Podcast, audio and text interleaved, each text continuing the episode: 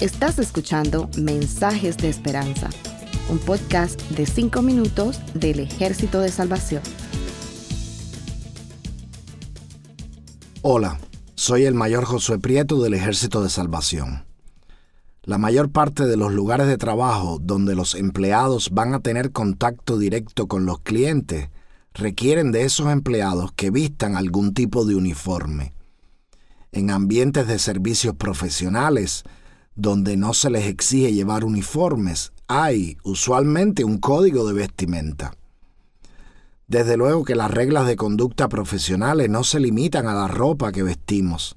Se puede regular o al menos se espera que sean de aceptable calidad muchas otras cosas, como el lenguaje, la forma de sentarse, el orden y la higiene en el espacio de trabajo, solo por poner algunos ejemplos.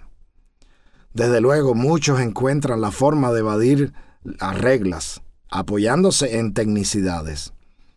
Este tipo de regulaciones ha existido en todas las sociedades, mucho antes de la época del ministerio de Jesús se podían identificar el tipo de trabajo que alguien tenía solamente por la calidad de la ropa que vestía. No pocas veces las escrituras usan el ejemplo de cómo vestirse para identificar cómo debemos comportarnos como cristianos, es decir, como seguidores de Jesucristo. Aunque hay referencias que no son ejemplos, sino recomendaciones directas.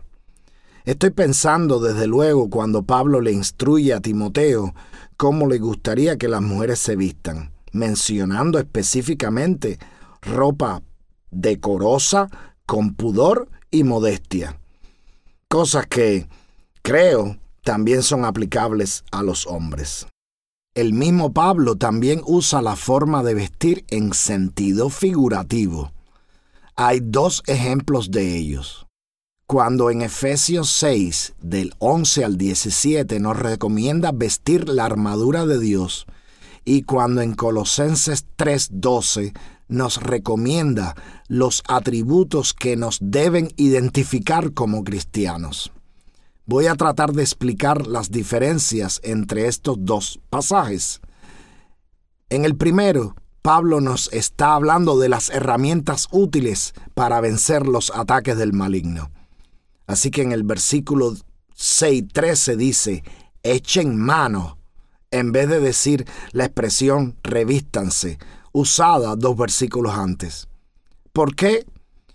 Porque en general esas cosas que podemos usar en la guerra espiritual, la verdad, la justicia, la fe, la disposición al evangelismo, la salvación y la palabra de Dios.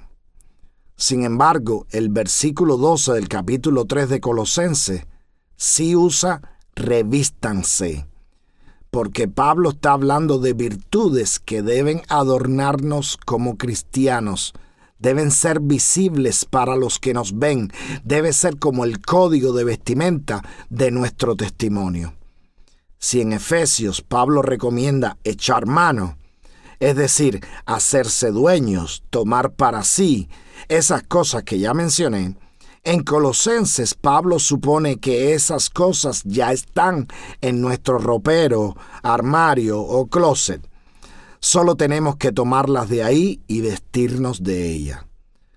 No quiero demorarme más en mencionar esas virtudes, así que ahora leo Colosenses 3:12.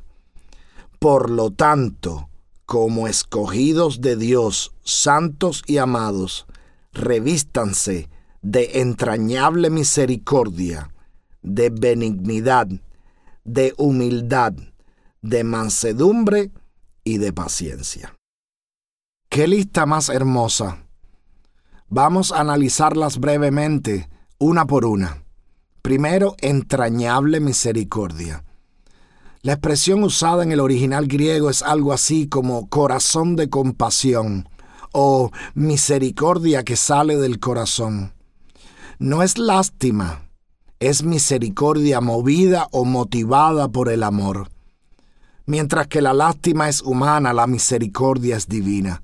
La motivación de Dios para enviar a su Hijo unigénito es el amor, una misericordia que sale de un corazón conmovido por el amor.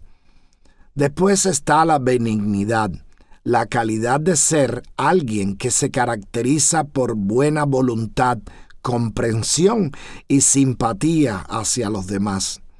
Usualmente, los prejuicios son los enemigos de la benignidad. Le sigue la humildad.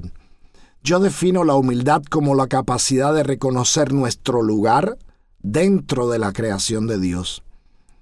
Algunos la confunden con falsa humildad, que no es otra cosa que minimizar el valor propio para tratar de parecer una mejor persona. Vestirnos con la verdadera humildad es dejar que Dios nos defina y no nosotros a nosotros mismos. Casi finalizando la lista está la mansedumbre. Los mansos son sosegados, tranquilos, no dados a la violencia y son sin lugar a dudas, apacibles. La última, pero no por eso la de menor valor, es la paciencia. La capacidad de esperar el momento oportuno.